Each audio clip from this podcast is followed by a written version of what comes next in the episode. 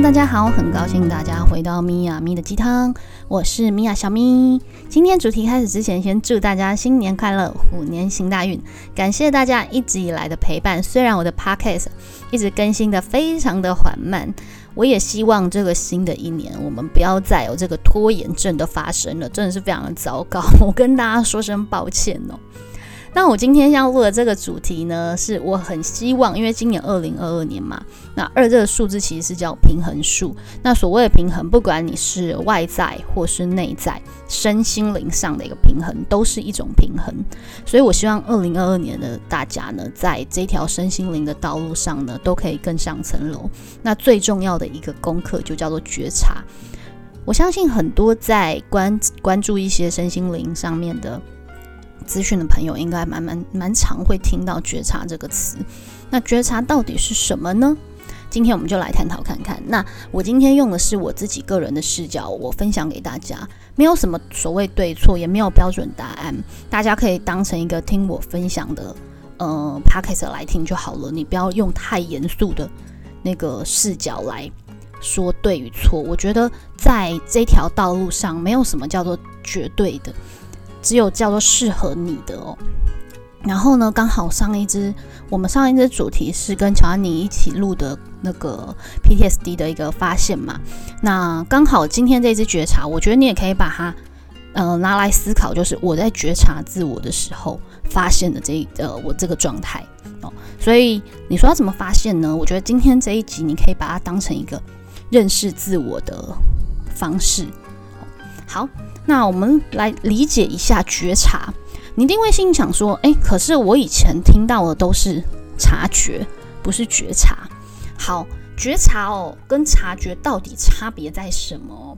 我一样还是先跟大家讲，我用的是我自己的认知来跟大家闲聊啦，你就当成分享哦，不是在上课。OK？觉察、察觉两个一样的字，可是前后颠倒了。我先讲一下，你们比较常可能以前常听到“察觉”这两个字哦。察觉这两个字，察在前面，觉在后面。察观察，觉觉知，把观察放在前面，也就是说，我先去判断，我用理性理智去判断对与错。而这些所谓的判断对错的过程呢，它已经经过你的大脑思考，而大脑这些东西，它可能经过了很多。是非对错观，而这些价值观，它可能来自于不同的成长背景、不同的思维逻辑，它造成了一些在本质上起始点是不一样的。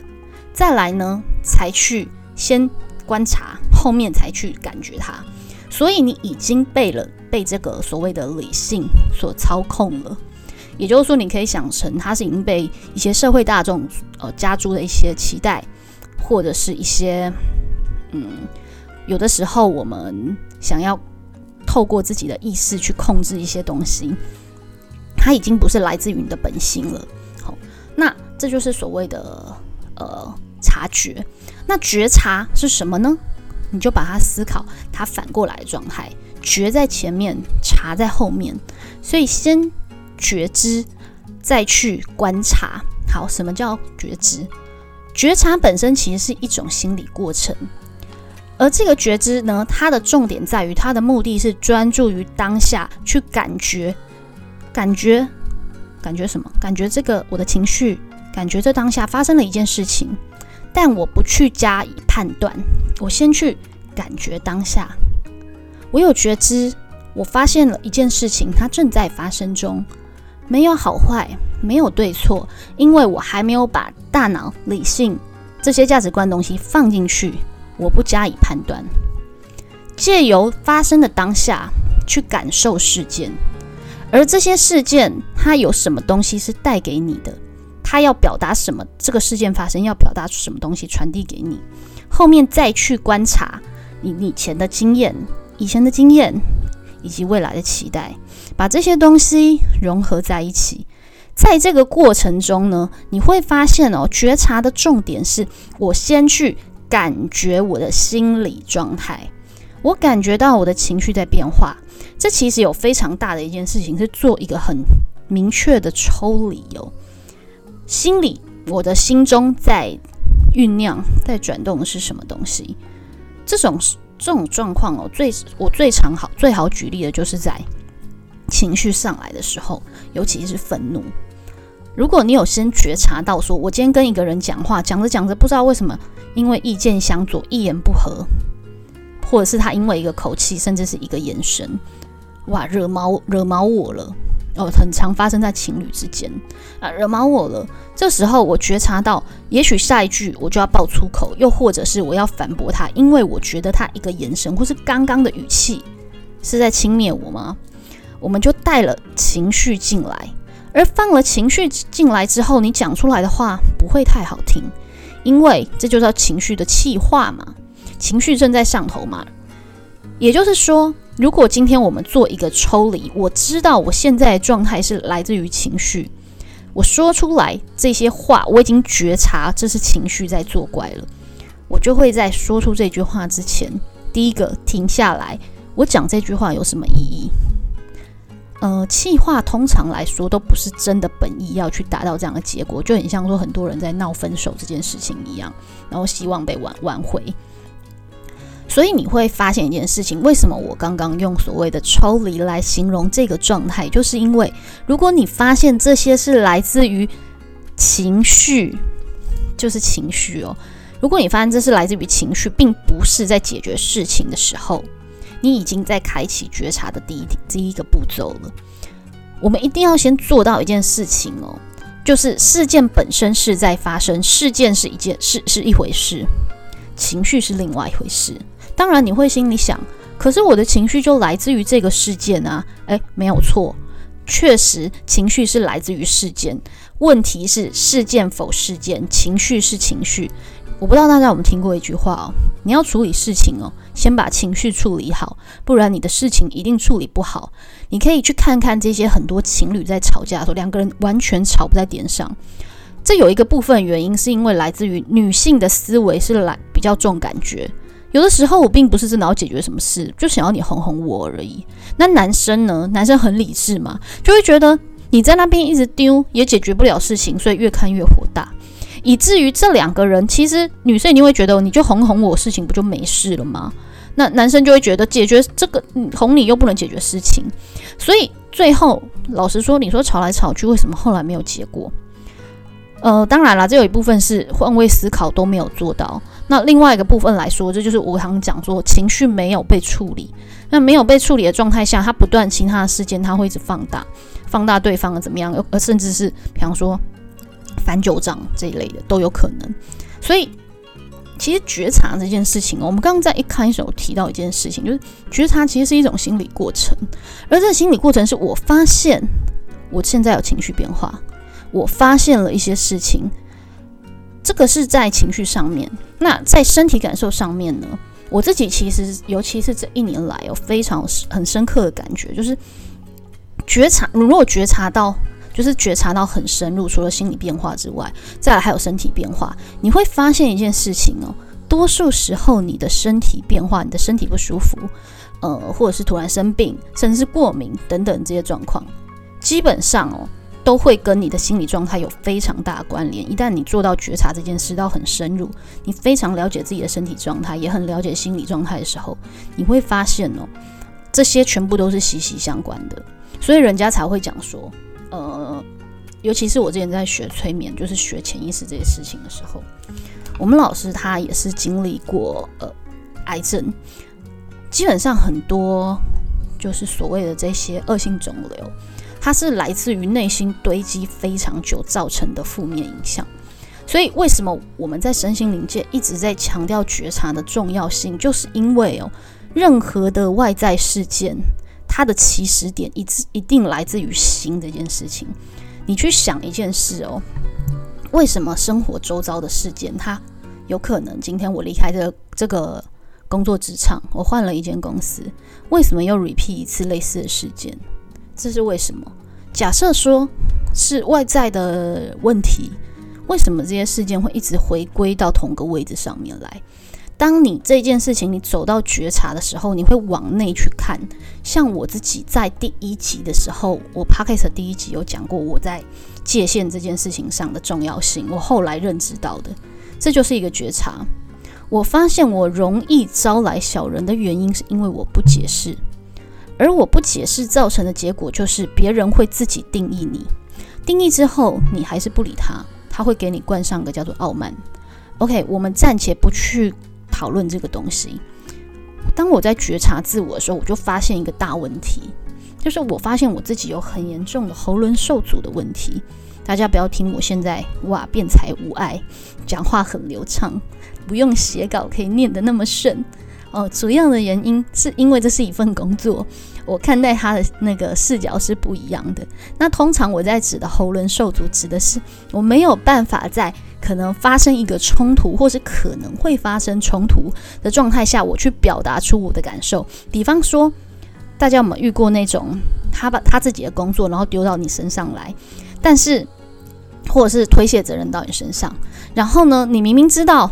你要讲出来，你要表达出来，但是你怕一讲出来之后会破坏同事之间的和谐，你就会自认倒霉，就这种状况。所以呢，我每一次这样的时候，我都会选择忍让。那其实久而久之哦，这种状况大家都不要想说啊，就是那个忍一时海阔天空啊，基本上就通常都是忍一时就是软土生绝啦。好，然后这不今天不多谈这个，所以我其实想要讲的是，我在觉察自我的一个过程中呢，我自己就发现到为什么我一直会呃吸引来一样的状况、事件，甚至是人到我的身边，我才发现是自己的一个问题。那其实说实在话哦。觉察这件事情，它没有着重于说一定是只有心理状态、情绪，还有我刚刚说身体变化嘛。其实，当你做到觉察这件事情，你已经可以到很深入，就是我已经很了解我自己的心理状态、我的情绪感受，然后以及以及我的身体变化，你已经做到很深入的状况，你会发现你你几乎是可以，呃，我自己分享我自己啦，你就已经可以理解到一件事情，就是。你的潜意识真的真真正正很内内在部分，潜意识的正在轮转什么事情，你就会发现什么事情会来到你的生命中。这个就是我们说的意念创造实相。那当然，呃，我基本上还是要说，因为觉察这件事情，我认为它是需要经过练习的，它不会是你突然之间就哇天哪，全部那个什么茅塞顿开，全部都打开，然后就可以读取这些讯息。我觉得不是。那最好的练习方式呢，其实是。常常大家会听到所谓冥想啦，那当然我也知道我自己也是这一类人，就是比较不容易，就大脑会在转比较多多东西，不容易静下来自己坐下来可以冥想进入状态。我相信这一类朋友应该蛮多的。如果你是这样的朋友的话，那我就会建议这一这一类族群跟我同一类族群的朋友们，你的大脑里真的很多东西在运转，你停不下来状况下。我后面说的这个 分享，我就会建议大家是你要斟酌听取，因为我自己的方式我觉得有点极端。我记得我在上一集 PTSD 这一集有讲到，我是把自己就让我把我自己放入一种非常黑暗的状况，那这个状态会让我觉察到，你可以想象一件事情，就是我们人在黑暗里面。你的视觉是这样，一开始把灯关掉，所以你会觉得天呐，超暗的，伸手不见五指，看不到附近。但是你习惯这个黑暗之后，你就能在这个黑暗里面有视觉了，你就可以诶看到那哪边有人，你你可以有这样的状态。所以我自己的心理，我我自己的心理心路历程是这样，就是我的觉察是让我自己在黑暗中，并且在黑暗中我才会在里面痛定思痛，然后呢去认认呃认认真真看自己。的所谓的黑暗面、坏的这这个部分，因为我觉得我自己以前是属于一个比较完美主义的人，就是我是一个很理想主义派的人，所以后来也是因为经历这些，我有一期 podcast 不是有讲到说，生而为人不可能完美嘛，我们的好与坏都是我们的一部分。那所谓的这个觉察，你后面你会发现到，当我已经觉知到，我感觉到这都是我的一部分啊。当你已经认知到这件事情的时候，你再去观察，前面不要去判断哦，说哦这样的我是很糟糕，这样的我是怎么样怎么样，不用，后面再去观察我为什么会有这样的行为，行为我为什么会有这样的感受，后面再去找答案。所以我其实会鼓励呃每一位也许你正走在身心灵道路上的朋友哦，在觉察这件事情上哦，如果你觉得它很困难，或者是说你我前面讲那么多，你还是听不懂。我到底该怎么做好？我讲个最简单的方式。我刚刚前面讲到抽离嘛，或许你会觉得你真的不知道怎么做到抽离。回好，我把我讲个很简单的例子。我们刚刚用情侣吵架这件事情嘛，我用个最直观的方式。你从以前我跟对方吵架的时候，我都会不断的批判他，他有多糟糕，他多怎样，都是他怎样，都是他怎样。从观察，从察觉这件事情变成觉察的时候，我先去感觉。我感觉我在跟他争吵上面，我觉得非常不舒服。我感觉愤怒，我感觉悲伤。然后你感觉到喽，再来去观察我为什么会有这样的感觉。好，现在我们来思考一件事：我会有这样感觉，你一定会观察说，因为他对我不好，因为他劈腿，因为他说了什么，他很毒舌。好。现在我们来抽丝剥茧一件事，你前面感觉到了愤怒，因为他很毒舌，这两件事情放在一起，代表我会感觉愤怒是因为我对他有期待，我认为他喜欢我，不应该这样对我说话。好，那你发现了什么事情？在觉察的路线上面，你其实发现了你的愤怒来自于你自己，并不是来自于他，因为你放入了期待。认为以我们的关系，你不应该讲出这种话，对吧？其实这个我另外后面会再录一期哦，就是关于呃在感情上的哦这种这种议题。所以其实我觉得各位你们在觉察这个认知上，你如果真的觉得他很难理解，你就想一件事情就好。本来察觉都是我在察觉别人嘛，我察觉察觉察觉，因为我在观察别人，观察别人，观察观察观察，然后呢再去感觉感觉感觉。但是觉察是把感觉放在前面，感觉是什么？感觉的主体是自己。好，感觉的主体是自己，所以都先看自己，都先看自己。为什么事情会这样子发展？先从自己看起，你就会知道为什么在身心灵界一直讲觉察的重要性。当我把所有东西往中心落拉的时候，重点是在我身上。我今天这一集讲的有点长，然后我突然想到一件事情，就是我之前在我想一下，好像是前年吧，年底那时候不是《灵魂急转弯》上映嘛，然后我有去电影院看，然后好笑的是，因为我看到一半最重要的那一段就是睡着了，所以呢，其实我那部没有完整的看完，但是我心中就一直心心念念这件事情，然后后来最近就是有那个 Disney Disney Plus 那个嘛。那个 app，然后我就又再看了一次，就是今天的事情。哇，我终于知道为什么那时候我会睡着，然后为什么现在让我看到了。我常常在讲哦，呃，在什么时候看到什么东西，听到什么资讯，它都一定有它的原因在，但你要不要理会它而已。那我终于理解了嘛？刚好我今天要录这一支觉察这个主题，然后我又 今天看到了那个，我把那个电影看完了。如果说你有看过那部电影的朋友哦，你如果没有看，我会蛮建议你去看的。就是呢，那个乔，就是那个他在玩那个爵士乐的这个主角嘛，跟里面的主角其实就这个乔跟二十二号。其实你后来会发现一件事情，他到底最后理解了什么事情哦？后来他又回去找二十二号嘛，然后让二十二号重新投胎。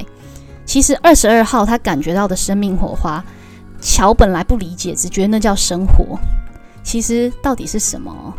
觉察生活的一分一秒，每一分一秒所发生的一件事情，就算只是徐徐的微风吹在你的脸上，甚至是吃到一个很好吃的披萨，每一个事件、每一个当下、每一份感觉，它都能创造出不一样的感受，而这不一样的感受，它都有它的意义，并且如果你在意它，你便赋予了它意义。就像二十二号吃到一个非常好吃的披萨，他觉得很快乐。他甚至在走路的时候，他呼吸，他感受阳光，他感觉到这就是活着的感觉，这就是活着的意义。基本上不要再去寻找所谓的呃真实呃真实或是虚虚假。如果你迫呃迫切想要知道真相的话。我觉得你应该要去觉察，你为什么那么想要知道真相？我觉得很有趣的是，因为我今天看那个《灵魂急转弯》，再看一次嘛，然后我刚好今天又看了一个 YouTube 上面在讲的，我忘记他那个主题叫什么，这一点我忘记了。然后他是一个在讲佛法的，然后一个演讲，然后它里面就是提到说，在这个尘世间，我们不去讲极乐净土哦，就是不讲到了神界，在这个人世间，人世间就是所谓的会有七情六欲这个世界哦。基本上，你不要去找寻一个所谓的叫做真正的答案，就是真理这件事情。为什么？我我讲到这边，如果说你有你心中真理，你你就跳过就好了。我会这样说，是因为我常常一直在说，撇除一个二元对立，就是一旦你有一个真，就有一个叫做假；有一个正，就有一个叫负。但是如果你发现我今天讲的主题要觉察，觉察是先有感觉，不做判断。你就会知道，这世界上没有真正的答案，只是我们站在不一样的视角上，感觉到不一样的东西。你讲一句话，我可能会感觉非常的愤怒，但有的人一点都没有感觉。那这个感觉后面他会创造出的不同结果，我可能因为愤怒跟这个人吵架，那另外一个没有什么感觉人，这件事情就过了。所以其实很多时候。所以其实很多时候，我都是我们赋予了他我的感觉、我的情绪、我的认知、我的价值观，所以这件事情才有后面不一样的结果。就是每一个选择、每一个决定，创造出不同的后面、不同的未来。我不会去讲怎样的人生才是对的。我说过，任何一件事情发生都有它的意义，你要去觉察它。当然，你不去觉察它，它便不不被赋予任何意义。